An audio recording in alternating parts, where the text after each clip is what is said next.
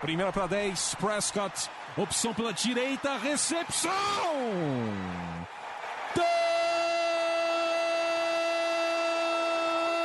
Touchdown! Bryce Butler! O Dallas Cowboys com uma sequência doutrinadora. Oito jardas, aí o Dez Bryant rasgando pela esquerda para entrar na endzone, é touchdown! A linha ofensiva do Dallas Cowboys está humilhando. Entrega para o Elliott para endzone, touchdown! Touchdown, Dallas Cowboys! Dak Prescott do comando. Orlando Skendrick com a interceptação que define a vitória do Dallas Cowboys no Sunday Night Football.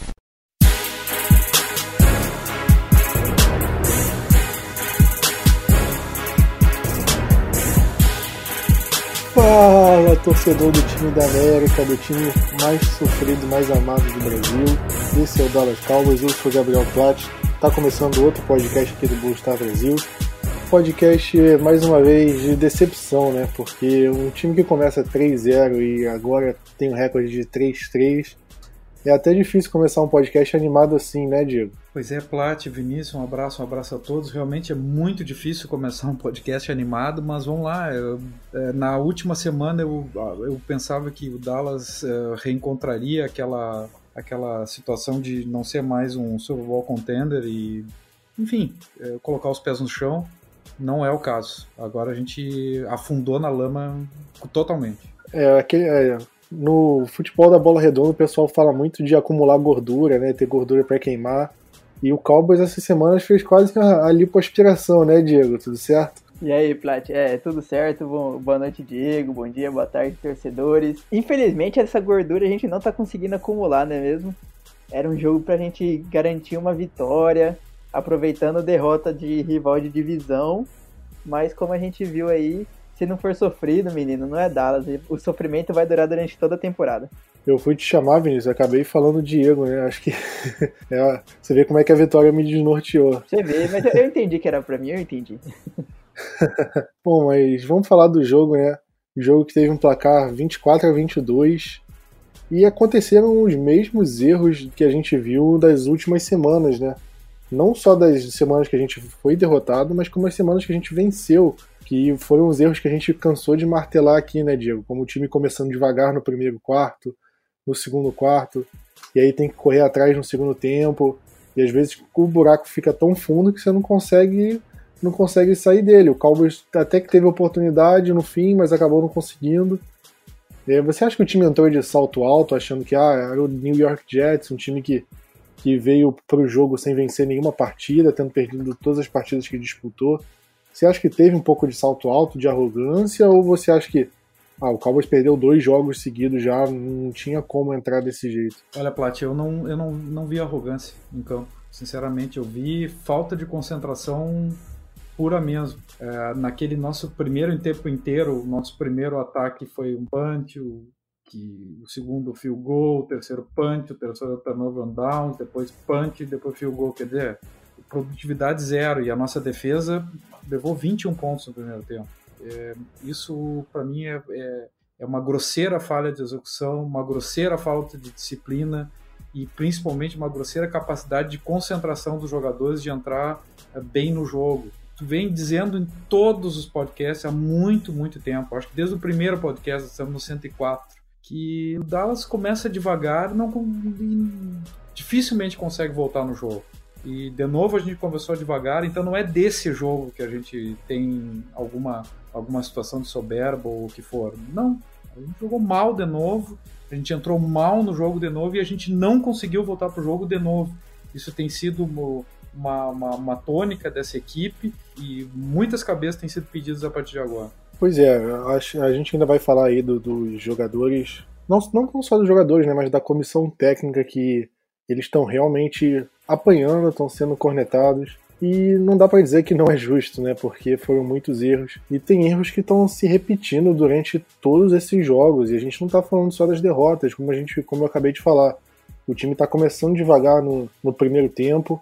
E aí faz alguns ajustes no segundo tempo e volta melhor. Isso foi contra o Giants, foi contra o Redskins, foi contra o Miami Dolphins, Saints, Packers e agora contra o Jets. Só que esses últimos três jogos o time não conseguiu voltar para o jogo, né? O time foi para o intervalo perdendo e o buraco acabou sendo muito, muito fundo para o Cowboys conseguir superar. E, na minha opinião, quando o time começa um jogo mal e só melhora depois de ajuste, é porque o time se preparou, não se preparou tão bem assim, né? Porque se preparasse tão bem, não precisava dois ajustes para ter esse salto de melhora. É, você concorda comigo? Você acha que teve algum erro no plano de jogo, falta de preparo? Qual é a sua opinião sobre isso? Então, Plat, é algo que, como você mesmo disse, já vem de outros jogos, né? Semana passada, se eu não me engano, é, a gente falou que a culpa foi um pouco também da execução. Eu acho que acontece um pouco de tudo nesse jogo. É, igual eu tava falando para vocês mais cedo, o time errou em fazer muitas corridas na primeira descida. Eu contei isso aqui. Eu assisti o jogo de novo por, é, hoje à tarde. E a gente correu 17 vezes é, em primeiras descidas. A maioria das vezes foi coisa para tipo uma jarda, duas jardas, três jardas. Dificilmente teve uma jogada de corrida em primeira descida que a gente conseguiu, sei lá, mais de 5, 8 ou conseguiu um first down. Então, assim, eu não sei quem chamou esse. Quem, quem fez as chamadas desse jogo. Se foi de novo Garrett ou se voltou pra mão do, do Moore, mas foi algo. É algo assim que não pode acontecer. Além disso, igual a gente também tava falando de novo, aquela tosse, uma jogada de corrida numa terceira para 11. Poxa, são 11 jardas. A gente mal tava conseguindo correr 5 nas jogadas terrestres. Imagina se a gente ia conseguir correr 11 numa tosse. Era impossível isso. Eu não sei como que o deck não olhou e pensou, poxa, vou tentar mudar essa jogada aqui no meio do, do huddle e mudar, tipo, pensar em algo diferente para conseguir avançar na, avançar na drive.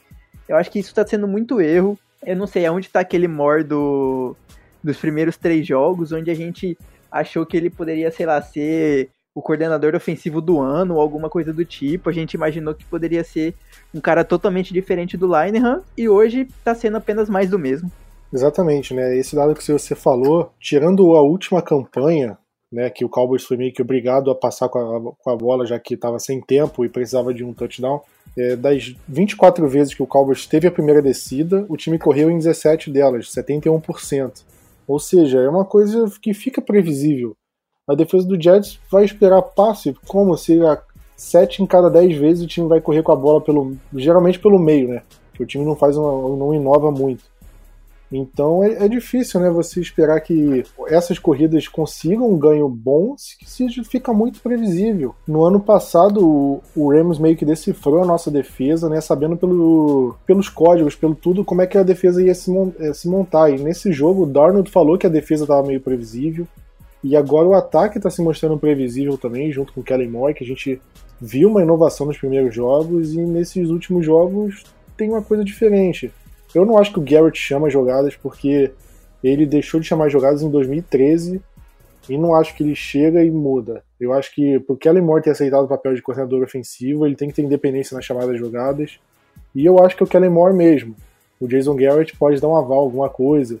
O deck pode estar mudando algumas jogadas na linha de scrimmage também, a gente também não, não vai saber se ele fez algum audible. Mas o que a gente pode falar é que tá ruim.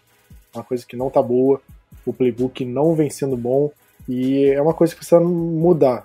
Do que a gente viu, da imprevisibilidade que a gente viu nas primeiras semanas, a gente está vendo um ataque muito frágil, um ataque muito simples e é uma coisa que incomoda. Incomoda mesmo o torcedor e, na verdade, o Cowboys precisava de uma mudança do Linehan e infelizmente a gente não está vendo uma mudança tão repentina assim do que a gente esperava, né? E, mas agora que eu já, eu já cornetei um pouquinho a defesa, vamos cornetar um pouco mais.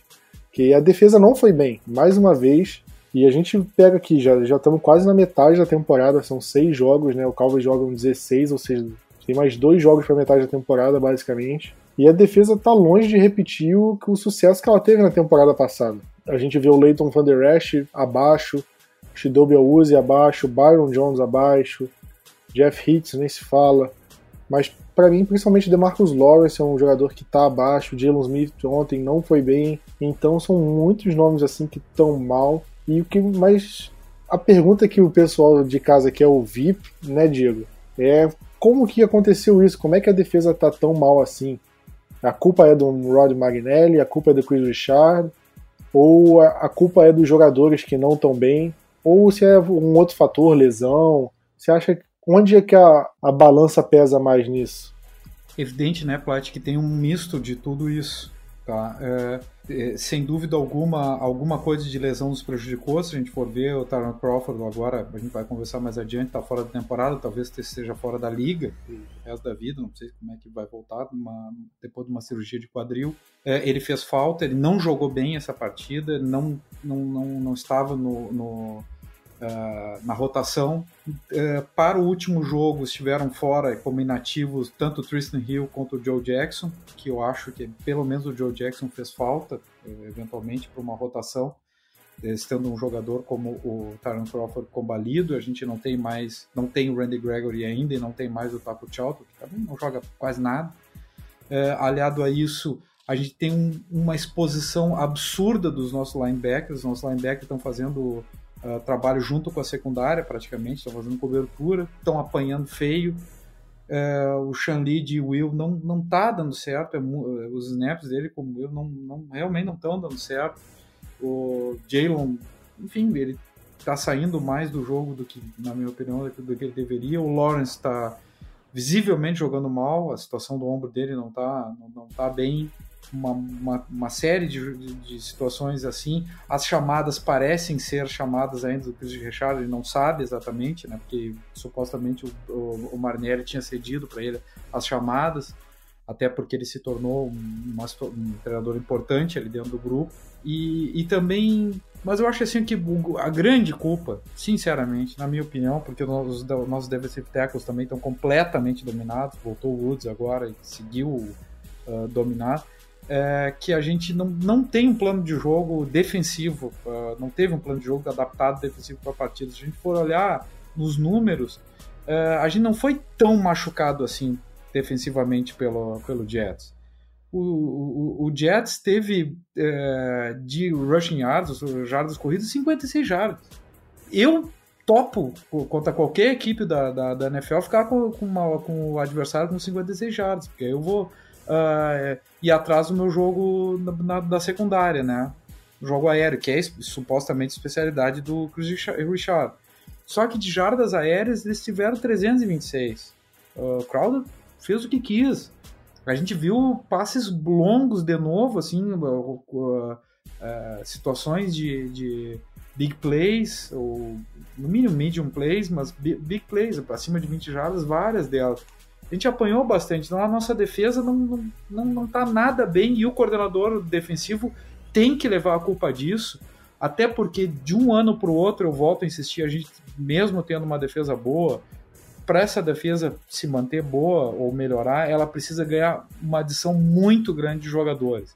A gente até ganhou o Ryder, a gente ganhou o, o Queen, mas na secundária a gente não ganhou nada absolutamente nada. E nem entre os linebackers. O Gifford faz a recém a primeira partida e joga uh, só de, no, no special teams.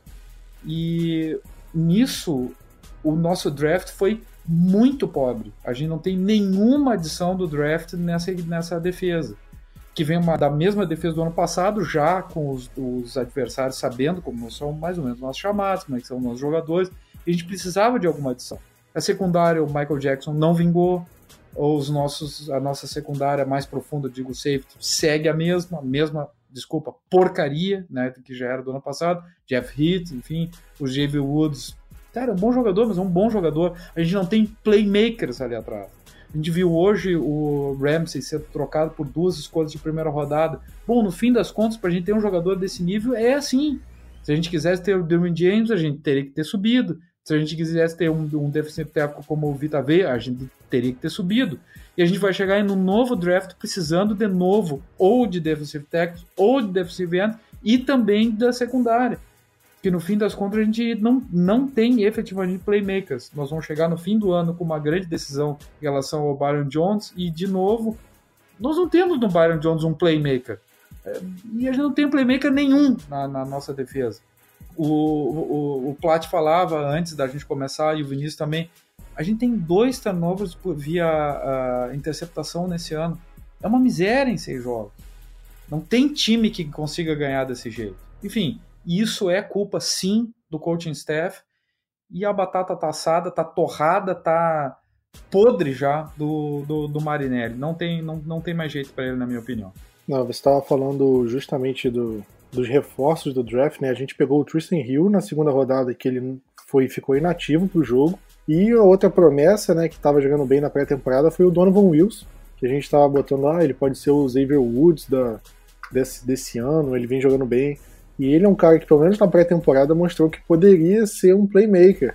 Lógico que não esse ano, mas é um jogador a ser lapidado.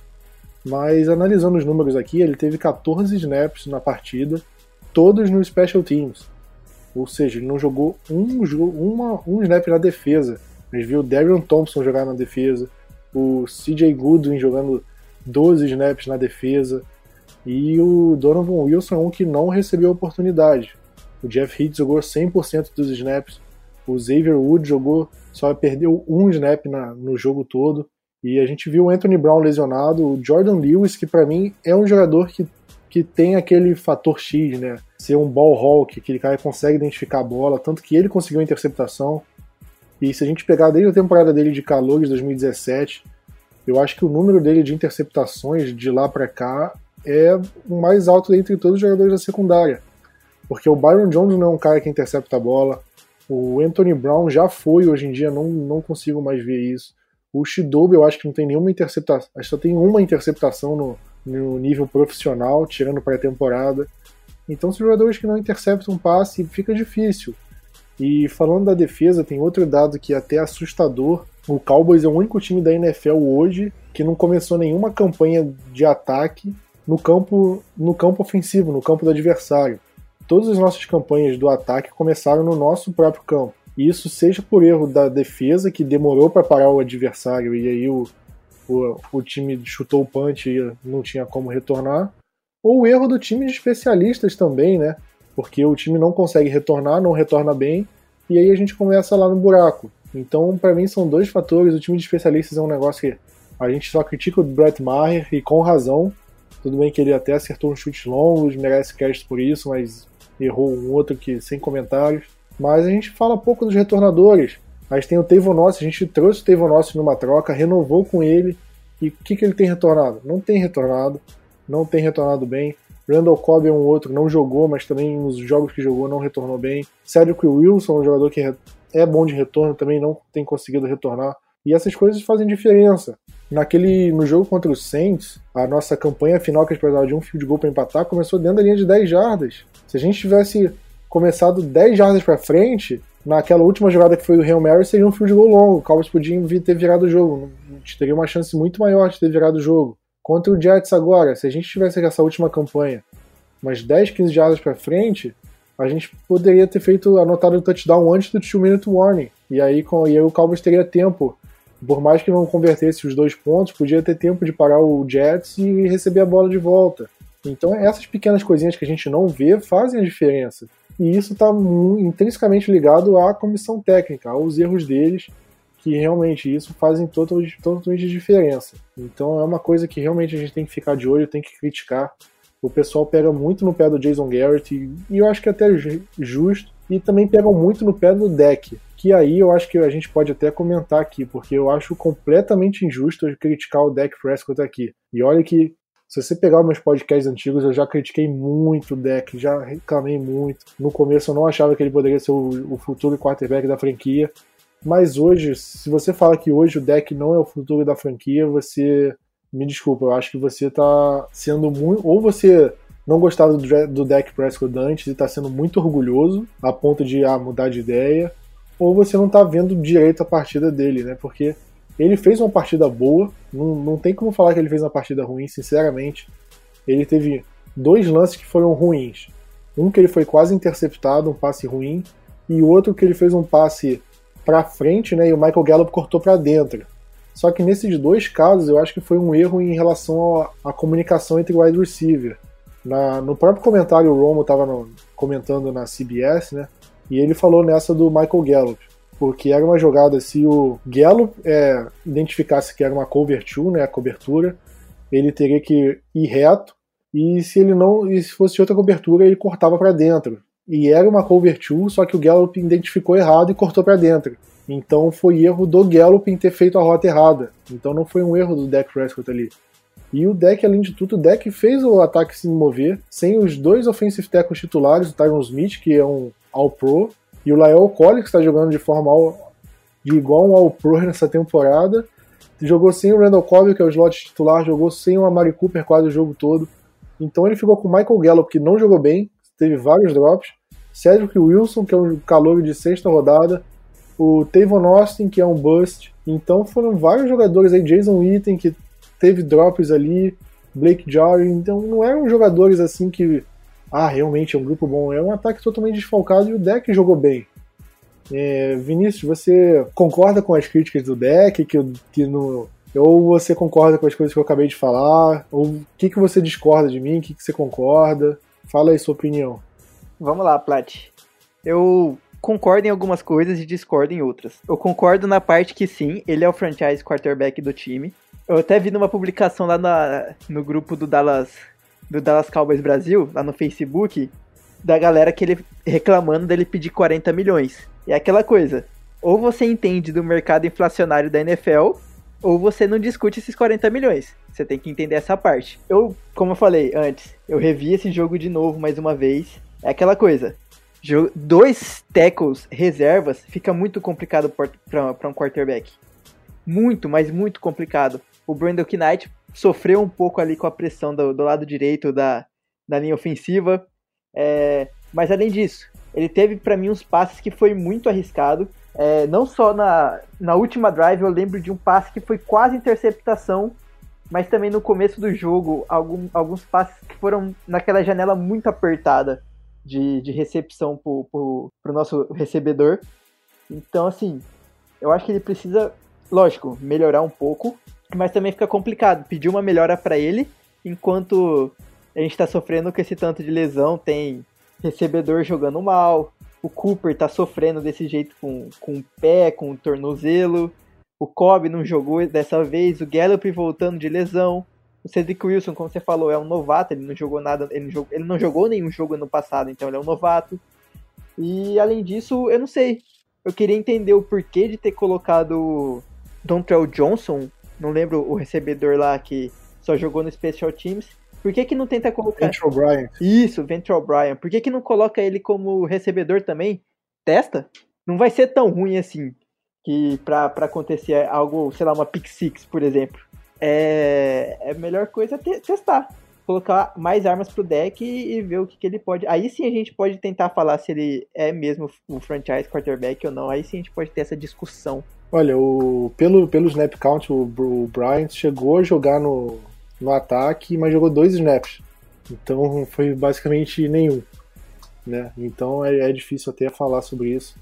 E só para comentar do ataque aí também, o Tony Pollard ele jogou só 7 snaps no jogo inteiro. Eu coloquei um dado no grupo dos assinantes, mas durante essa semana, que era até assustador, né? Porque nos três jogos que a gente ganhou, o Tony Pollard jogou basicamente mais um terço dos snaps em todos, se você pegar, se fizer uma média, porque no, no primeiro jogo o Zeke estava meio baleado, né, mas ele jogou 30% dos snaps no primeiro jogo, 24% no segundo, 32% no terceiro. Aí se você pega as últimas três derrotas, ele, ele jogou dois snaps contra o Saints, cinco snaps contra o Packers, sete snaps contra o New York Jets. Para um jogador que a gente, que pelo menos diziam que, queria, que teria que ser um novo Alvin Kamara do Cowboys, um jogador mais dinâmico. Para ele jogar só sete snaps em uma partida só é brincadeira, né? É um cara que a gente pode usar ele como uma arma, não só correndo com a bola, porque não é como se o Zeke estivesse correndo mal. O Zeke, com certeza, nessas derrotas, ele é um dos destaques do time. Mas o Pollard alinha ele no slot, bota ele e o Zeke no campo ao mesmo tempo, é, para abrir o jogo, abrir é, espalho nos recebedores, deixa a defesa é, não saber o que, que você vai fazer com a bola. É, coloca um jogo um pouco mais imprevisível, né? É uma coisa que a gente não vê o Cowboys fazendo e é uma coisa que estava dando certo no começo e que agora o Cowboys meio que decidiu abandonar, não sei porquê, que era uma coisa que estava funcionando. Então por que, que vai abandonar assim, né? É um dos pontos que eu acho que precisam ser é, criticados e mudados já para domingo que vem contra o Philadelphia Eagles. E só para fechar do, do jogo, né? É, se você quer saber como é que foi o jogo e tudo mais, a gente está só cornetando aqui, mas como foi o jogo tá tudo no site, fica tranquilo, bluestarbrasil.com.br.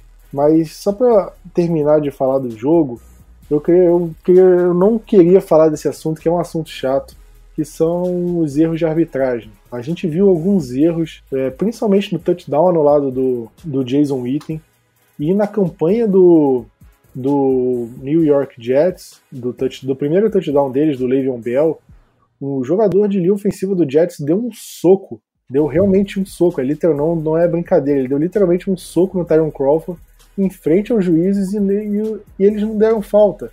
Seria uma falta de 15 jardas. Possivelmente teria matado a campanha, eles não teriam anotado um touchdown ali. E olha a diferença que faria. Obviamente não estou dizendo que o Cowboys iria ganhar por causa disso. Para mim o Cowboys perdeu por erro dele mesmo. Perdeu por ter tentado ir naquela quarta para duas, pelo Brett Maher ter errado o field goal, pela defesa ter jogado mal e por aí vai. Mas esses erros influenciaram, esses erros incomodam e não é só de hoje que incomoda. A gente falou dos erros contra o Packers também, que foram erros que incomodaram. Aí a gente tem esse touchdown no lado do Jason Witten, que é um touchdown idêntico, vou repetir, é idêntico ao que o Cowboys fez contra o Redskins, e contra o Redskins não foi marcado falta. E ninguém falou nada de falta e agora marcaram a falta do Cedric Wilson ali, que ninguém sabe como é que arrumaram uma falta. E no, no na última campanha do Cowboys também teve um show de faltas para cada lado. E, então eu, eu, acho que teve algumas faltas ali, acho que até contra o Jets a favor do Cowboys, que foram meio, vamos dizer assim, rigorosas demais, eu não teria marcado. Isso mostra o desastre da arbitragem. E a gente viu no último Monday Night aí do, do Packers como é que a arbitragem tá mal, né, Diego? Uh, sem dúvida alguma, nesse último jogo, a gente pôde perceber que não foi por causa da arbitragem que a gente perdeu. Tá? Eu acho assim que contra o Green Bay até a gente pode, pode dizer isso. E, e até, talvez tenha sido um pouco apagada a péssima arbitragem que foi de Cowboys e Jets por conta da, da, da arbitragem do Monday Night Football, que, que foi uma atrocidade. E aí vem dois finais de semana seguidos, e eu para mim já teve um outro também, eu não vou me lembrar exatamente do jogo, que o Green Bay foi escancaradamente favorecido. Historicamente, eu vou ser polêmico aqui, a arbitragem, pelo menos do tempo do Aaron Rodgers, tem sido bem favorável, vamos dizer assim, ao Green Bay. Fora a polêmica, e além desses lances que tu falaste, Plat, eu, eu, eu diria que assim que o Jets tem alguns para reclamar também. E a gente, eu acho que naquela tentativa de conversão para dois pontos, para mim foi falta no, no Jason Witten. Mas não é uma falta assim escancarada. A, a falta do que, que foi marcado no Cedric Wilson no touchdown do, do Jason Witten, eu, eu, o Jason Garrett não não fez o desafio, até porque não voltaria, não tem voltado nenhum desafio desses aí de OPI ou DPI, né? Então, quase nenhum tem voltado e não, não, não faria grande diferença, infelizmente. Talvez pudesse ter arriscado, não sei. Tá? Uh, mas não, não é por aí. A arbitragem como um todo na NFL tá terrível, mas terrível mesmo. É, sem dúvida alguma, uh, precisa de um pronunciamento oficial, quem sabe, da, da, da NFL.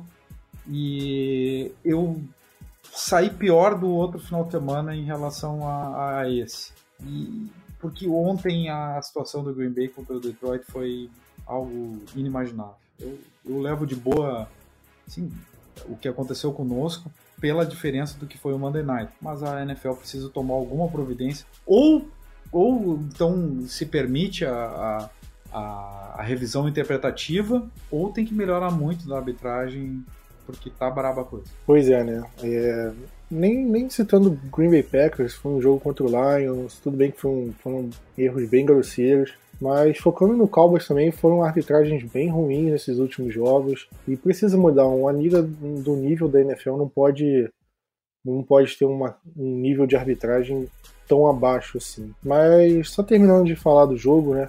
Vamos, vamos para os destaques positivos e negativos do jogo.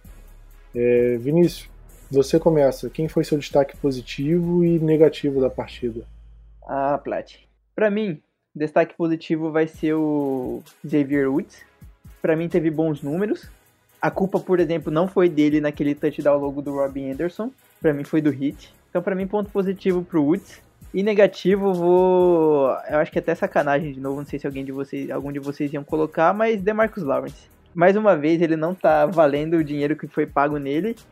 O Robert Quinn tá fazendo muito mais que o Lawrence com muito menos gasto pra gente. Não sei, eu não sei se a, se a lesão que ele tinha no ombro ainda tá afetando ele tanto assim. Se estiver afetando, sei lá, coloca ele na IR também e chama um outro jogador para tentar ajudar alguém que esteja totalmente saudável, porque fica complicado desse jeito.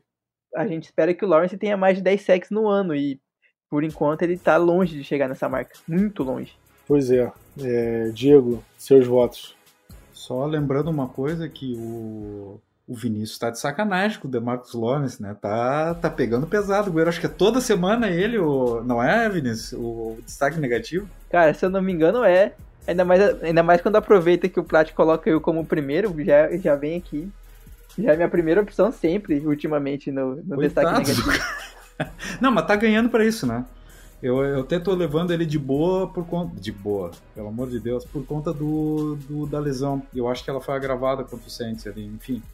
Não houve a recuperação plena, mas enfim. Uh, o meu destaque positivo, eu ia falar do Robert Quinn, vou deixar ele de fora, vou colocar o Jordan Lewis, tá? Jordan Lewis jogou 60% dos snaps, deu uma, uma aumentadinha um pouco do, do, na participação dele. Eu acho que foi uma, a melhor participação da secundária ele não tem o biotipo ideal que, eh, que o, o nosso técnico Chris Richard gostaria, mas ele é o que dá o melhor resultado, como Nico, como cornerback, o que for. Como disse o Plat antes, ele merece estar um pouquinho mais à frente nesse grupo. Eu, eu coloco ele como destaque, tá? E, e como destaque negativo, tá? Eu vou colocar o Michael Gallup. Eu achei ele péssimo. Acho assim ó, que os drops dele foram decisivos essa bola que, que o Plat falou, eu acho que é a mesma bola que o, que o Vinícius comentou antes, que é, que é no quarto quarto, né? Que o, o, o próprio Tony Romo comenta. Ele, o, o Deck Prescott lança uma bola profunda, ele para no meio entre o safety e um cornerback, ele realmente deveria ter ido adiante. É, não, não entendeu que era, que era cover two, e enfim. Mas essa é uma bola que ele errou a interpretação. As outras ele errou a o Cat mesmo, ele não conseguiu pegar a bola, botou duas mãos na bola e mais de uma vez. Bolas decisivas, bolas que fizeram toda a diferença no primeiro tempo. Ele parecia desatento, desleixado, inclusive, no primeiro tempo. Então, eu, para mim, ele é o meu destaque negativo. Bom, eu vou falar meu destaque positivo. É, eu vou fugir do, do, padrão, eu vou falar do Cedric Wilson, que foi um jogador que, na hora que ele recebia passe na terceira descida com a camisa 11, eu falava: Caraca, o Beasley que tá de volta porque o Beasley sempre convertia essas jogadas de terceira descida, e o Wilson usando a mesma camisa que ele, teve um jogo muito bom. Então a gente sempre fala do, pô, a Mari Cooper tá fora, o Randall Cobb, ele foi um cara que apareceu muito bem, e é só, sei lá, o terceiro jogo dele na NFL, quarto, então é um cara que, que pode ser bastante útil pro Cowboys ao longo da, da, temporada. E na defesa eu ia falar do, do Robert Quinn também, um jogador que se o nosso pass rush está tendo alguma efetividade, acho que muito se dá por conta dele. Porque ele é um cara que está jogando muito bem, muito bem. E vai merecer a renovação no fim do ano, hein? Mas só para falar de destaque negativo, eu não tenho como não falar do Brett Maher, cara, porque foi um, cara que ele, ele acertou um field goal de 50 jardas e um de 62, e você já fica, caramba, agora finalmente, né? Finalmente o jogador vai vai conseguir deixar os erros para trás e num field goal curto ele chuta com aquele pé de foice dele e manda lá pra lua. Então é difícil, cara. É difícil você confiar. Um, é um kicker que você confia em chutes mais longos, kicker que tem um aproveitamento bom em chutes mais longos, mas se ele quiser se manter na NFL, ele não pode errar chute curto. Ele não tem como. Chute abaixo de 40 jardas tem que ser automático. Aproveitamento acima de 90%, de 95%. E ele não tem esse aproveitamento.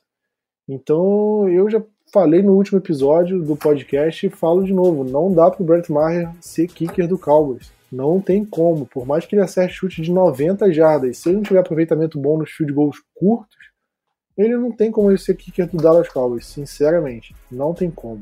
Mas acho que é isso, né? Já fechamos os assuntos do jogo contra os Jets. E vamos falar dos assuntos da semana, que são assuntos, infelizmente, não tão bons. Já que Cowboys perdendo três jogos seguidos, não tem como o clima lá em Dallas ficar bom, né?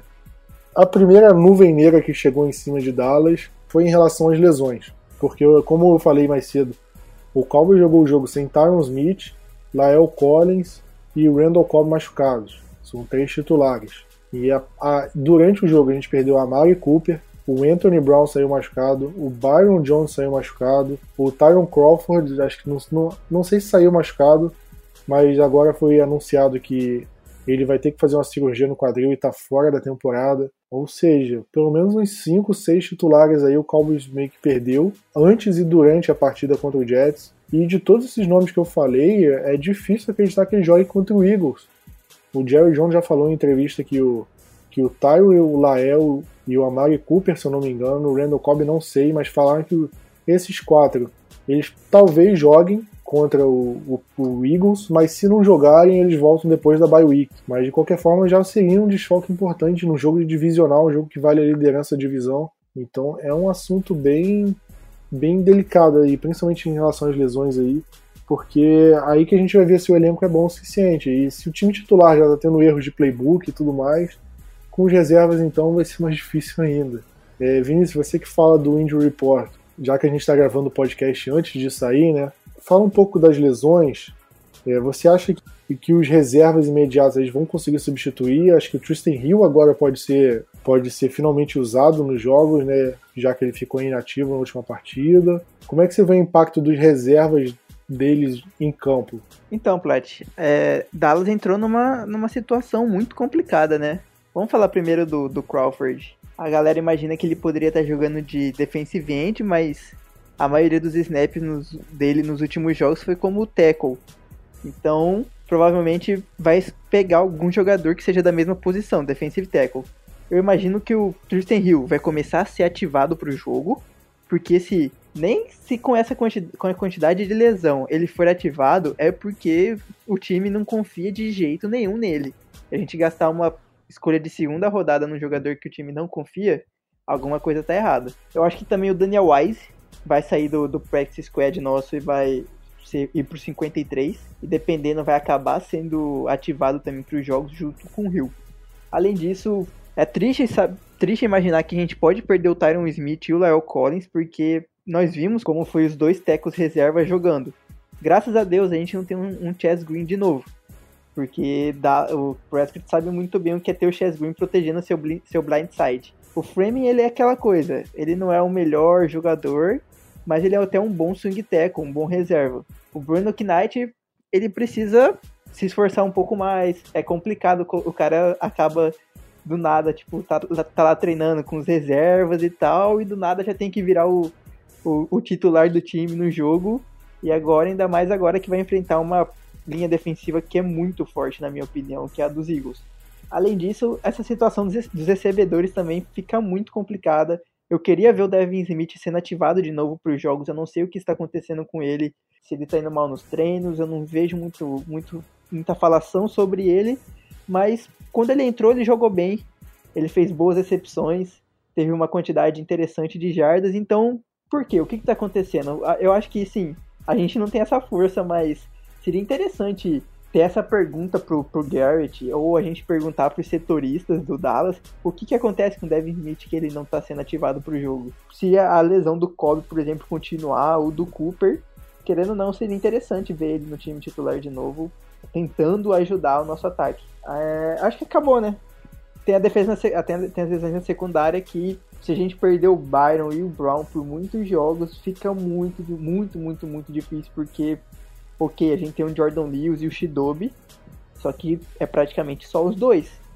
O resto da galera é tudo reserva do reserva, que joga só no, nos times especiais, nos retornos, e jogador que tá lá no, no practice squad no, também. Vamos colocar, jogar aquele sal grosso no, ao redor do, do CT, ao redor do estádio, para que a Urucubaca saia do, do nosso time. Essa bye week veio muito bem a calhar, né, Vinícius? Porque qualquer coisa da lesão o Cowboys vai ter a bye week e possivelmente todos vão estar à disposição ainda para a próxima partida, né, depois da bye. Acho que, se eu não me engano, é contra o Redskins ou contra o Giants, acho que é contra o Giants. Enfim. Mas o, eu acho que sem o Brown e o Byron, né, o Cowboys jogaria com, com o Jordan Lewis e o Shidobi no outside, teria o CJ Goodwin E aí fica o, o problema, né? Quem vai jogar além disso? Que aí o Cowboys, sei lá, bota o Donovan Wilson no slot, é, sobe o Michael Jackson do practice squad, o que, que vai fazer? Então vamos ver o que, que o Cowboys vai resolver isso. Sobre o Devin Smith, cara, eu falei no último episódio do podcast, eu acho que pode ser isso, por ele não jogar no Special Teams, o time prefere o Venture Bryant, o Cedric Wilson, mas caso o Cooper e o Cobb não joguem, para mim é obrigação ele dar ativado, porque fica só o Michael Gallup ali de opção no outside, o Tavon Austin talvez, mas o Tavon Austin é um cara com um pouco mais de slot. Então, ter o Devin Smith acho que seria essencial. O Cowboys teria que ter ele. E ainda mais que um cara que ameaça em profundidade, a secundária do Eagles está sofrendo muito nessa temporada, então é uma coisa que, para mim, não tenho que pensar. Se nenhum dos dois tiver em condições de jogo, ele tem que ir. Não existe isso. Diego, a gente viu uma notícia do. uma entrevista do Jerry Jones, né? Toda terça-feira ele dá uma entrevista numa rádio local lá de Dallas. E obviamente eles vão perguntar do Jason Garrett, né? Porque toda vez que o time tá mal, o, ele, o, o Jerry Jones é perguntado como é que tá a situação do Garrett, se ele vai se ele vai continuar no cargo, se ele vai ser demitido. E eu acho que esse ano ainda tem um agravante de que é o último ano do contrato do Jerry Jones. Eu acho que do Jerry Jones não, perdão. Jerry Jones o, o contrato é vitalício, mas do Jason Garrett, porque se o Jason Garrett é, mantém mais ou menos, é difícil a gente acreditar que vai ter a iniciativa do Jerry Jones para renovar com ele.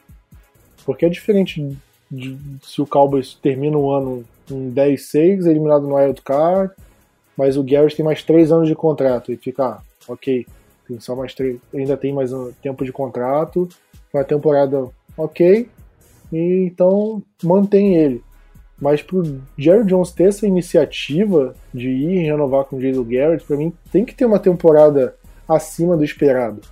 Em 2014 foi o último ano que ele renovou, e o Cowboys teve uma temporada acima do esperado com o Tony Romo, porque o, Garrett estava sendo questionado, eram três temporadas seguidas 8-8, e quando teve 2014 o time deu um salto de qualidade ali, aí o Jason Garrett acabou renovando por causa disso. Mas se a gente não vê um, um, um aumento de desempenho nesse, nessa temporada, é, é, difícil acreditar que o Jason Garrett se mantenha no cargo ao fim da temporada, né, Diego?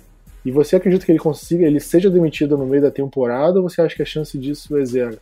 Paty, na minha opinião, a chance é zero, ou próxima de zero dele ser demitido. O Dallas não tem essa na, na história esse tipo de conduta, é muito raro. O Jason Garrett é justamente a única situação em que aconteceu de forma distinta. E eu acho assim, ó, que o Jason Garrett está sofrendo muito com lesões. O Jason Garrett está no último ano de contrato. O Jason Garrett, por acaso, está no ano ímpar, que é um ano amaldiçoado, vamos dizer assim. É, mas também o Jason Garrett não vem de um bom draft. O draft é péssimo, uh, tanto que nós não temos quase nenhum jogador aproveitado esse ano. A gente pode dizer, ah, o Amari Cooper. O Amari Cooper ele não é formalmente do draft de 2019, tá? É, ao mesmo tempo, tem, claro, a chuva de lesões, como a gente falou agora há pouco, mas principalmente, assim, ó, dois aspectos que eu vejo, além desse. Um, ele não tem mais o que a gente tinha, ou pelo menos o que está aparecendo, de controle de vestiário, tá?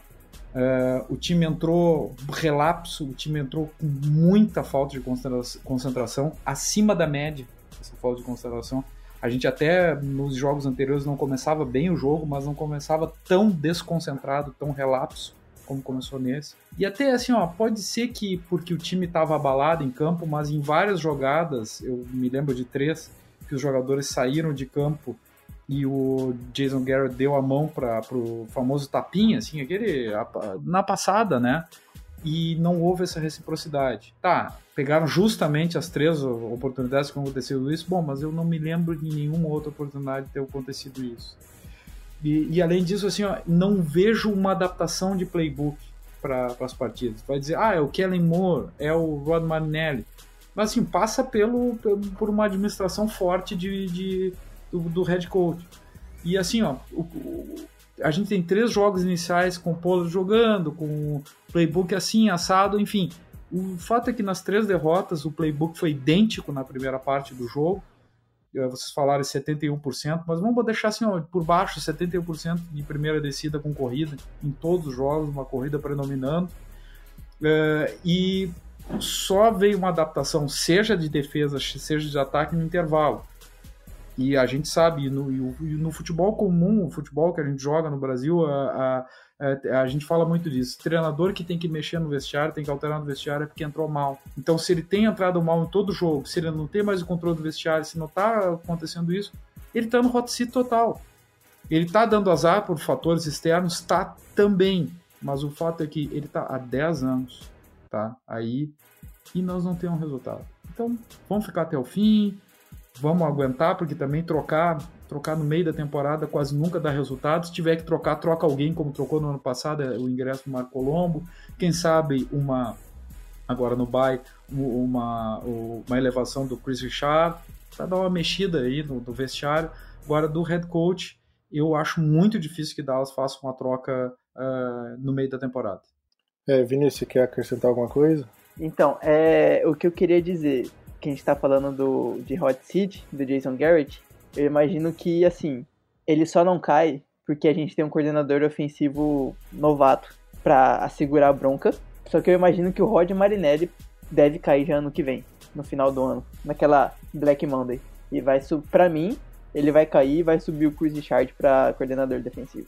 Olha, se a defesa continuar jogando mal, se o Cowboys termina o ano sem ir aos playoffs, para mim o Garrett cai. O Kellen Moore eu não, não acredito que caia, acho que o Cowboys daria uma chance nova a ele, mas o Garrett não renovaria.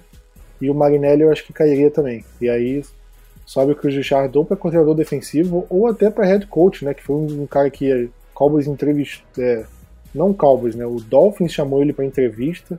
Então é um cara bem requisitado aí na liga e talvez se o Cowboys só subir para coordenador defensivo, talvez nem segure ele. Mas aí acho que é, é palpitar muito, né? Queria perguntar, é, queria saber como é que ele vai estar tá no fim do ano e tudo mais. Eu acho que esse, esse é um assunto que a gente deveria tocar mais para dezembro, porque se o Cowboys termina o ano 11-5, vai para o final de conferência, nosso discurso vai ser totalmente diferente. Então é melhor a gente. Eu deixaria esse assunto em stand-by e daqui a uns meses a gente volta nele. É, Vinícius, você também. Dá para reverter esse esse 3-3 que a gente tá? É, pela sequência de jogos, a gente vai ter uma sequência um pouquinho mais complicada agora. Você acredita que dá para reverter esse, essa situação ou, ou daqui para frente, do jeito que o time tá indo, a temporada vai acabar indo pro buraco? Eu imagino que sim, Plat. A gente ainda tem alguns jogos tecnicamente fáceis na, na, nossa, na nossa tabela. A gente ainda vai enfrentar Giants, a gente ainda vai enfrentar Redskins de novo. Então, assim, é, é complicado. É foda a gente ver começar o ano 3-0 e sair perdendo três jogos seguidos, mas é possível, totalmente possível, totalmente, sei lá, alguém dar uma chacoalhada dentro daquele vestiário e mudar alguma coisa, o Kellen Moore mudar o seus, seu, seu plano de jogo, voltar aquele, aquele plano que estava tendo nos três primeiros jogos que a gente pode sim conseguir mais vitórias, conseguir vencer a divisão, ir para os playoffs e quem sabe, né, ter mais coisas lá na frente. Mas para mim sim, é totalmente possível a gente dar uma guinada ainda essa temporada. Pois é, é algum, alguns jogos que a gente olhava e achava que seriam mais complicados, talvez nem sejam tão complicados assim. Eu falaria o jogo contra o Rams em casa. O Rams é um time que está completamente perdido nessa temporada. Esses jogos divisionais, né, contra o Giants, contra o Redskins. O Eagles é um time que está cambaleando também. Eu esperava que fosse ser até mais difícil. A gente vai falar dele daqui a pouquinho. É, o jogo contra o Chicago Bears, que é uma equipe que assustou muito temporada passada, e essa temporada não está assim amedrontando muito. E a gente ainda tem o Buffalo Bills em casa, que obviamente é uma equipe forte, mas é um jogo em casa, eu acho que é um jogo relativamente mais tranquilo. Então, eu acho que o Cowboys tem condição de reverter, sim, mas como a gente já cansou de falar aqui nesse podcast, muita coisa precisa ser mudada. Mas já falamos muita coisa, né? E acho que a gente esse podcast vai acabar sendo mais longo que o normal, porque a gente teve tanta coisa para falar, tanta coisa para cornetar, né? Então, acabamos até prolongando o podcast, mas vamos falar do nosso próximo jogo, Cowboys e Eagles, jogo no Sunday Night Football, 9h15 é, da noite no horário de Brasília, se eu não me engano. Transmissão da ESPN, mais um jogo transmitido pela ESPN. E um jogo que vale a liderança da divisão. Cowboys e Eagles acho que estão empatados em recorde, se eu não me engano. Mas se não estão, o Eagles está na frente por um jogo e se o Cowboys vencer, o Cowboys assume a liderança. Então é um jogo muito importante. Acho que eu, de todos os jogos que o Cowboys teve agora nessa temporada, eu acho que esse é o mais importante. Que é um jogo pra gente. Se o Cowboys vencer, o Cowboys tira 4-3 na bye, vai pra bye como líder da divisão. E se perder, o Cowboys vai para quatro derrotas seguidas, vai numa bye completamente turbulenta, com muita gente pedindo a cabeça do Jason Garrett, ainda mais por ser um jogo em casa. É, Diego, você acha que esse jogo define a temporada do Cowboys, vencendo ou perdendo? Ou você acha que se vencer ainda tem chance de, de capotar no resto da temporada, ou se perder ainda tem chance de se recuperar? Como é que você vê o Cowboys nessa partida? Só lembrando assim, ó, o jogo posterior a bye é contra o Giants em Nova York, tá? E o Eagles tá 3-3, que nem nós. Só para deixar claro essas, essas questões. Fora isso, assim, eu sempre acho que não é só a, o duelo de divisão que define. O duelo de divisão é importante, mas os jogos menores, por isso eu dizia semana passada, se tivesse como jogar com o Tyron, com o Lael, com o que fosse, tinha que jogar, porque tinha ganhado o Jets, a gente ia estar 4-3. Aliás, é, 4-2 e mesmo perdendo com o Eagles, cara, ficaria atrás depois pelo recorde dentro da divisão, mas a gente tem mais outro jogo com o Eagles ainda podendo se recuperar. Uh, dito isso, assim, não é o jogo definitivo, mas é um jogo essencial por conta das três derrotas anteriores. Se a gente for uh, ah, 3-4 para a Bay, olha, é muito difícil que não caia algum treinador. É, por mais que eu queira que caia o, Marinelli, eu, eu acho uh, muito arriscado ir 3-4 para Bay, tendo o Eagles virado o jogo e, e o Eagles com uma tabela um pouco melhor que a nossa, porque não jogou com alguns adversários, especialmente Miami Dolphins, né? acho que não jogou ainda, que, que a gente jogou. Que é, tipo, bater em ninguém, né? Então, embora não seja decisivo, absolutamente decisivo, porque a gente está antes da Bay, a Bay muda muita coisa, a Bay pode ter uma troca, a Bay pode ter uma troca de treinador, vai ter, eu acho que vai ter adição de jogadores, especialmente por conta da lesão do Tyron Crawford, mas é um jogo muito, muito expressivo, por ser uma, a nossa maior rivalidade, por ser um jogo que a gente só vai ganhar se tiver muita raça, muita concentração. A gente vai ter um horror de desfalques. E... Mas não pode ter inverno para sempre, né? Eu tô olhando aqui pra rua, tá uma chuvarada, tá frio aqui onde eu tô, tá 13 graus aqui. Mas não pode ter inverno para sempre. Eu acho que vai, vai vir um sopro de, de alegria, sei lá, vai virar esse tempo e a gente tem chance, embora não seja decisivo, vai ser um jogo muito importante para o restante da temporada para a gente ter alguma confiança. Uma equipe que vem de três derrotas consecutivas, se perder de novo, vai estar tá com a moral muito lá embaixo, especialmente perdendo o clássico. E clássico desarruma a casa, mas também arruma a casa. E esse é um clássico que pode arrumar a casa para o Dallas. E geralmente o histórico do Cowboys contra os rivais de divisão são favoráveis, né? Não estou falando nem na história, mas se você pegar o recorde do Dak Prescott com jogos de divisão, o Cowboys tem um recorde favorável. O, acho que o único jogo que o Cowboys perdeu pro, pro Eagles foi um em casa que o Tyrus Smith não jogou em 2017. E se eu não me engano, acho que o Cowboys acabou sendo varrido, né? Porque no último jogo da temporada, o. Acho que. Não, foi, foi em 2016, perdão. Que o Cowboys chegou a perder. Agora eu não sei, foi um dos dois jogos no fim da temporada. Mas de qualquer forma, tirando esse jogo de 2017 em casa que o Cowboys perdeu, os outros jogos que o Cowboys perdeu pro Eagles valendo, é, não valiam nada. Então o deck contra o Eagles valendo alguma coisa, ele só perdeu um jogo desde que ele entrou em 2016. Então são muitos jogos aí, o Cowboys tem um retrospecto favorável e a gente pode falar exatamente disso. É, Vinícius, em relação ao jogo aéreo do Cowboys, como a gente falou mais cedo, o Cowboys vai ter desfalques, o Cowboys a linha ofensiva tá com desfalques que vai prejudicar o jogo aéreo, mas a secundária do Eagles não tá tão boa assim. Né? A gente viu, você deu um ótimo jogo pro Kirk Cousins, o Matt Ryan teve um bom jogo contra eles, o Aaron Rodgers. Então, você acha que o Cowboys leva vantagem? Você acha que o Eagles? Ou você acha que é uma situação mais equilibrada? Se a gente tiver saudável na posição de recebedor, eu imagino sim que a gente pode, que a gente pode não, que a gente deve levar vantagem em cima dessa secundária, porque como você disse, os CBs dele, os cornerbacks dele não são tão bons. Ok, para mim ali o melhor é o Ronald Darby e só. O resto é do pior que os nossos cornerbacks. O meu medo ali, principalmente, é o Andrew Sendejo, que quem lembra, quem é bem um, um, torcedor antigo do Dallas sabe que ele já foi do practice squad nosso. Mas assim, como, como eu falei, a gente precisa estar tá com a galera saudável. Se a gente tiver sem o Cooper e sem o Kobe, aí já vai ser outra situação. Aí eu vejo que a gente pode empatar ou vai perder nesse duelo entre secundária e jogo aéreo. Pois é. Pois é. Diego, pelo lado terrestre, Zeke contra o front seven do Eagles, front seven bem agressivo. É, quem você acha que dá conta ali? Você acha que o Cowboys tem vantagem? Ou você acha que o Eagles vai se dar melhor nisso? O Eagles tem um dos melhores front sevens da liga, né? É impressionante. Mas o Ezekiel Elliott adora jogar contra o Eagles. Né? Tem excelentes jogos contra o Eagles. Então, eu vou, vou dar um empate pela situação da nossa linha ofensiva que talvez não consiga segurar tanto uh, pro, pro Ezekiel Elliott jogar. Mas o olha que o Ezekiel Elliott e o Ezekiel Elliott não tá jogando mal, jogou muito bem contra o Jets, né? Eu acho que fez uma boa partida. E na pressão, eu acho que ele é um ótimo jogador.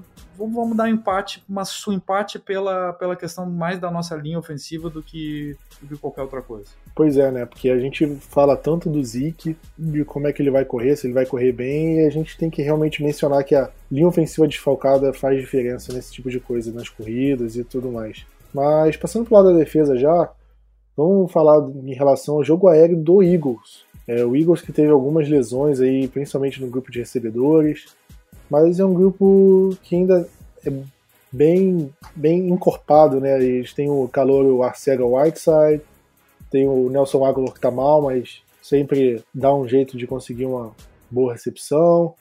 O Alshon Jeffrey, o Deshaun Jackson. Agora eu não sei se algum deles está lesionado. Hum, mas de qualquer forma, é um bom grupo de recebedores e eles têm o Carson Wentz também. Diego, você também. Você acha que a nossa secundária dá conta? Ou com essas lesões, com esse desempenho, é, o Eagles vai realmente levar vantagem nessa situação? eu acho que a gente precisa de uma estratégia de jogo, tá? Se a gente voltar um ano, eh, a situação era mais problemática para o nosso lado. Eles tinham pesadelos ali, dois Tyrants fantásticos, jogando muito bem, e a gente conseguiu segurar. Só que para esse ano a gente não está segurando ninguém. A gente não segurou o Jets, a gente não segurou o Miami Dolphins, a gente não segura absolutamente, absolutamente ninguém no jogo aéreo. Uh, segurou mais ou menos o Green Bay, é, mas já veio o Jets e nos expôs totalmente. Ou a gente consegue, é, ou a gente faz um esquema de jogo especial para isso, tá? É, ou a gente vai tomar uma, uma, vai ter uma grande desvantagem aí. Eu vou dar uma leve vantagem para o Eagles por conta do péssimo jogo que a gente tem feito ultimamente na secundária. Isso contando o secundário geral, cornerbacks e, e, e os safeties e, e até a, a, cobertura que tem sido feita pelos linebackers né, também, né? É, mas esperando alguma alteração, com uma presença maior de Jordan Lewis, uma presença maior de Nick, uma presença maior, uma maior agressividade, uma presença maior do Chris Richard na área, tá? E que essa é a minha esperança. Mas eu vou dar um pouquinho de vantagem pro, pro Eagles pelo ano que a gente está tendo. Pois é, né? Eu acho que se o Cowboys tivesse todo mundo saudável, talvez a gente poderia falar um empate, mas pelo desempenho e pelos jogadores à disposição, teria que ser muito clubismo para a gente falar em, em algo que não seja vantagem do Eagles nessa situação. É, e para fechar esse lado de é, Vinícius, em relação ao jogo terrestre do Eagles, que eles estão revezando muito, né? O Jordan Howard, o Miles Sander, o Darren Sproles, acho que ele tá machucado, mas outro jogador que costumava dar trabalho. Mas o foco era principalmente nesses dois jogadores, né? É, você vê nossa linha defensiva, que também tá tendo problemas, mas você vê elas conseguindo parar esses jogadores ou você também acha que é vantagem do Eagles? Se a gente conseguiu deixar o Aaron Jones ter uma, uma atuação de um jogador de elite, é tudo possível nessa defesa. Eu imagino que sim, é possível o Jordan Howard se, se sobressair no, no, no domingo, ter um, um jogo assim atípico para ele, com muitas jardas, recepções e tudo mais. Eu não lembro se ele faz um pouco essa, essa função, mas eu vou dar essa vantagem pro Eagles sim. Polêmico, polêmico. Eu acho que diante do jogo que a gente fez contra o Le'Veon Bell, para mim não tem, não vejo como o Cowboys também não ter uma vantagem contra o Howard, que não tá tão bem assim, nem o Miles Sanders. Mas enfim, opiniões diferentes também existem no podcast, a gente não vai concordar em tudo, né? Mas, Vini, só pra fechar do, do jogo. Só uma coisa, como a gente tá pessimista, né? Puxa! Exatamente. o que que três derrotas seguidas não fazem, né, cara, no podcast? Quem viu o primeiro, o podcast depois do jogo contra o Dolphins, nem imaginaria que a gente estaria nesse clima de velório. Difícil. Melhor de três, ah, vamos perder as três, né? Exatamente, exatamente. Mas só pra fechar, Vinícius, em relação aos special teams. Aqui você vê vantagem total. Não, o pessimismo e agora vai passar para os special teams. Aí é brincadeira. É, tem alguma. O que. Vamos, vamos, vamos mudar o assunto. O, o que o special teams do Cowboys precisa fazer para ser melhor que o do Eagles nessa partida? Que a vantagem a gente já sabe que é deles. não entrar em campo, né? Tentar. Tentar não deixar retornar bola. Fazer os caras pedir farquete, coisas assim, porque Jake Elliott contra Brett Maher é sacanagem. O Elliott leva total, total vantagem. Se o Darren Sproles tá, tá machucado, provavelmente acho que é o Miles Sanders que vai ser o retornador. Ou o Deshaun Jackson. Deshaun Jackson já é quase um idoso, gente. A gente não pode deixar ele, ele, ele ser bom em retornos. Então, seria a melhor coisa a fazer é cuidar do, do Miles Sanders e fazer eles a pedir farquete é, jogar a bola lá no, na linha de 10 jardas para eles começarem o ataque lá com as costas na parede, é o que, o que é, o, é, a única coisa possível você fazer. Eu acho que o que a gente tem que fazer é. Brett Maher só pode chutar extra point, não chegar em situação de field goal de jeito nenhum, porque vai correr risco. Seja um jogo, sei lá, 42 pontos pro ataque do Cowboys, mas ele só chutando extra point. E Chris Jones, de preferência, se ele nem entrar em campo para chutar, é bom, né? Mas como isso não é fácil de acontecer, bota ele para chutar punch para lateral. Por mais que sejam uns 10 jardinhas a mais, mas em, ou para dentro da endzone, que aí não tem retorno, não tem como. E o resto aí, talvez o special teams do Cowboys do outro lado de retorno e tudo mais, talvez seja melhor. Pelo menos é o que eu esperaria, né? O Plat, o que a gente tá falando em todas as, as áreas, né? Special teams, defesa, até precisa de uma estratégia para esse jogo. A gente tá muito desfocado, né? Pois é, com certeza. O Cowboys realmente precisa, porque não vai ser um jogo fácil, vai ser um jogo extremamente complicado. E um jogo que tem uma carga emocional grande, porque vale a liderança. É um Sunday night, é o jogo no horário nobre americano, que todo mundo vai estar assistindo, uma audiência enorme, o estádio do Cowboys completamente lotado. Então é uma pressão muito grande, é um jogo que vale muito assim nesse meio de temporada. E é um jogo que pode, pode dar moral pro Cowboys ou pode terminar de enterrar o time. Como a gente falou, né? Porque o time pode entrar na bye week completamente desestabilizado emocionalmente, com Jason Garrett perdendo o vestiário. Então é um jogo que vale muito, para mim vale muito esse jogo.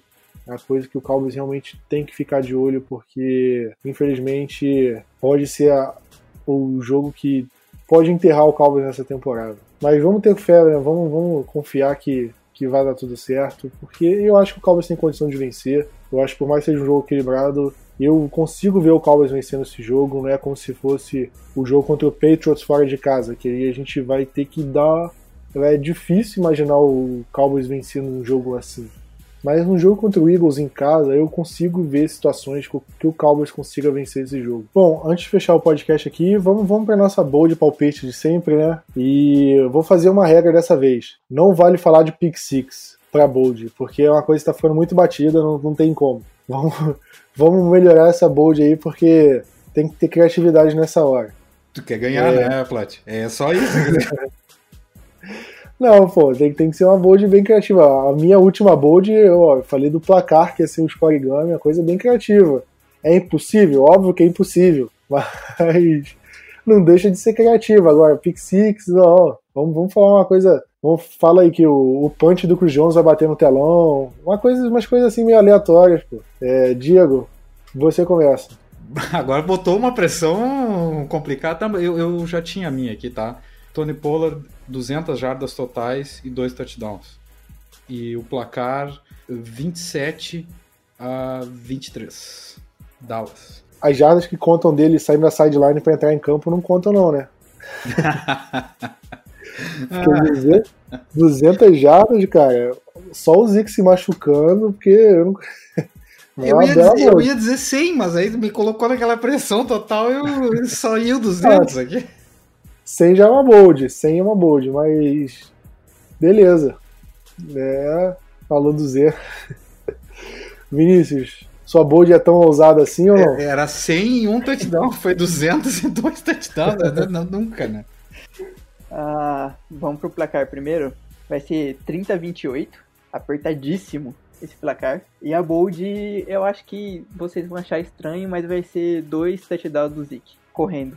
Essa é a minha bold. Tá de, tô de brincadeira aí, né? Eu, eu coloco a minha. O mais engraçado, cara, é porque o Zeke faz muito tempo que não corre pra dois touchdowns no mesmo jogo, né? A última vez aconteceu, acho que na semana 10 ou 11, alguma. Tipo, não, acho que foi antes dele ser suspenso em 2017. Pois é, eu, eu tinha lido isso em algum lugar que faz muito tempo que ele não corre pra dois touchdowns. Eu tinha até pensado, acho que na bold de semana passada, só que eu esqueci. Provavelmente foi o mesmo lugar que eu vi. É, com certeza deve ter sido. Mas é uma bold, é uma bold assim, diferente, né? Tá, por É. decência, a minha baixou pra 100 jardas e um touchdown, né? Por decência, Não. né? Tudo bem, é, isso a gente aceita. a gente aceita. Mas vou falar, o placar vai ser 25 a 21 Cowboys. Vai ser um placar meio diferente, mas ainda assim meio apertado. Eu acho que o, o deck vai ter um. Ele vai ter meio que um hat trick assim de, de touchdown. Vai ser um touchdown correndo, um touchdown passando e uma conversão de dois pontos, que é o mini touchdown. Aí a conversão, independente se é correr ou passando a bola, mas não vai ser o Zeke correndo, por exemplo, vai ter que passar na mão do deck. Tá boa a bold ou não? A bold ok, né? Vamos ser justos aqui. Cara, baixou pra 75 as jardas do Pola. Cara, se você falar 50 jardas do polo já é meio bold, mas Vamos lá, é 100 jardas e um touchdown. Eu acho que tá- a gente fecha por aí, tá? E semana que Não, vem eu, tá bom. eu pago a música. Mas, pô, eu tô admitindo que o Cowboys vai pra conversão de dois pontos em algum momento do jogo. Não é uma coisa fácil de, de se prever, né? Então tem que valorizar a bold por causa disso. É, com esse teu placar aí também, é 25, é brabo, né? Sim, seriam três touchdowns, um field goal e um dos touchdowns com conversão. Então, não é uma coisa fácil. Mas, enfim. E Plat, assim, ó, só pra lembrar, a gente tem lembrado jogos, tá? Só pra uma questão histórica. é, eu me lembro muito bem que foi um jogo, um dos jogos que eu mais vibrei na minha vida, aquele playoff de 2000, o temporada de 2009, mas jogado em 2010, que a gente talvez nem fosse para os playoffs e ganhou, fez três vitórias seguidas na, na final da temporada e ganhou duas seguidas do, do Eagles, né? Uma última rodada e uma nos playoffs. E sabe que eu ia pro jogo quando o Minnesota Vikings, mas acabei não indo, a gente tomou um massacre do Minnesota, mas enfim, a gente ganhou duas seguidas do Eagles aí, não sei se tu lembra dessa. O Felix Jones correu pra caramba, né? Isso aí, e o Do- Tevon Austin, né, também, ó, jogou bem. Não, tá Chart Choice. Dá, isso aí, isso aí. Naquela época era o Bash and Tash, tinha, tinha algum, algum apelido, esqueci, era não sei o que, Bash and Tash, que era o Barber, o Choice e o, e o Felix Jones. Era que é um apelido do backfield do Cowboys, bons tempos. E, era, Mas- e o dono foi o McNabb, né, do outro lado, não era coisa pouca, né, jogando Sim. contra o timaço. E eu acho que era o LeSean McCoy, LeSean Jackson, aquele time do Eagles era chato demais, muito chato. Agora eu não sei se era, era o McNabb, era o McNabb mesmo. Ele fez gracinha de entrar no jogo, no final a gente viu como é que se aconteceu. E uma, uma só pra falar da, da história do jogo, uma coisa que me lembrou também foi no 2014, era um Sunday Night, Cowboys e Eagles, só que lá em Filadélfia. O primeira jogada do jogo foi um kickoff do Dan Bailey, que o Eagles não pegou e acabou virando meio que um onside, você lembra disso? Sim, E o Cowboys o Cowboys 2014, né? recuperou a posse, isso. O kickoff tava ventando muito, o kickoff bateu na linha de 15. Aí tinha um recebedor, retornador dentro da endzone e um outro cara na linha de 20. Aí ficou um meio que deixa, não deixa, e o Cowboys recuperou. Foi uma das poucas vezes que eu vi um kickoff mesmo é, ser recuperado e o, o time começar em campo. Vamos falar, um dos maiores jogos do Tony Romo e Des Bryant juntos, né? Que jogo foi. deles, né, cara? Jogaço. Dez- O Dez Bryant amassou aquela secundária. Foram três touchdowns praticamente iguais, né? E a gente contratou o cara que marcou ele, né? Foi o Nolan Carroll. Nolan Carroll. Esse mesmo, esse mesmo. Três touchdowns em cima dele, né? Pois é, maldito jogador. E o, e o Bradley Cooper assistindo o jogo, né? Pois é, né? Sempre bom, sempre bom ganhar na frente de, de gente assim. Mas vamos, vamos esperar para esse jogo, vamos torcer pelo melhor. Que a gente faz o podcast mais feliz, mais alegre, tem piada, tem brincadeira. Aqui é aquelas piadas de rir para não chorar né? depois de derrota. É complicado, é realmente complicado, mas acredito que vai dar tudo certo. Nós três estamos vivos no Survivor, então isso é uma boa. Os assinantes estão vendo lá que, que a gente está bem. Então é bom né, a equipe dar, dar o exemplo. Fantasy todo mundo bem, eu espero. Cara, eu acho que eu morri no Survivor. Sério? Eu acho, eu apostei no, no Atlanta Falcons e tinha, já tinha perdido um, acho que eu me fui. Pô, aí você quebra a firma, né? Sim, mas eu sou o vice-líder no Fantasy, então vamos deixar claro que não é. é não, não, dá pra ganhar em todos os jogos. Eu. Tá. Eu e Vinícius perdemos uma vida, mas foi pro, pro Chiefs na semana é, retrasada. Então ainda dá. O, o Vinícius apostou no, no Packers essa rodada, ganha, se salvou no finalzinho, né? foi lá no, na Bacia das Almas se salvando, mas se salvou, né? É isso que vale. E eu imaginei que eu tinha apostado nos Falcons, depois que eu descobri que eu ainda consegui essa vida apostando no Packers. Se deu bem, se deu bem. Mas acho que é isso, né? Já englobamos todos os assuntos possíveis, já cornetamos quem tinha que cornetar. E agora semana que vem, quer dizer, domingo, jogo contra o Eagles, Sunday Night, 9h15 horário de Brasília, jogo com transmissão da ESPN jogo de vida ou morte, jogo para decidir basicamente o futuro do Cowboys. E é isso aí. Podcast até semana que vem. Seja um assinante do, do, do site caso você queira, link aqui na descrição. Tudo certo. E é isso aí, galera. Tamo junto e Go Cowboys!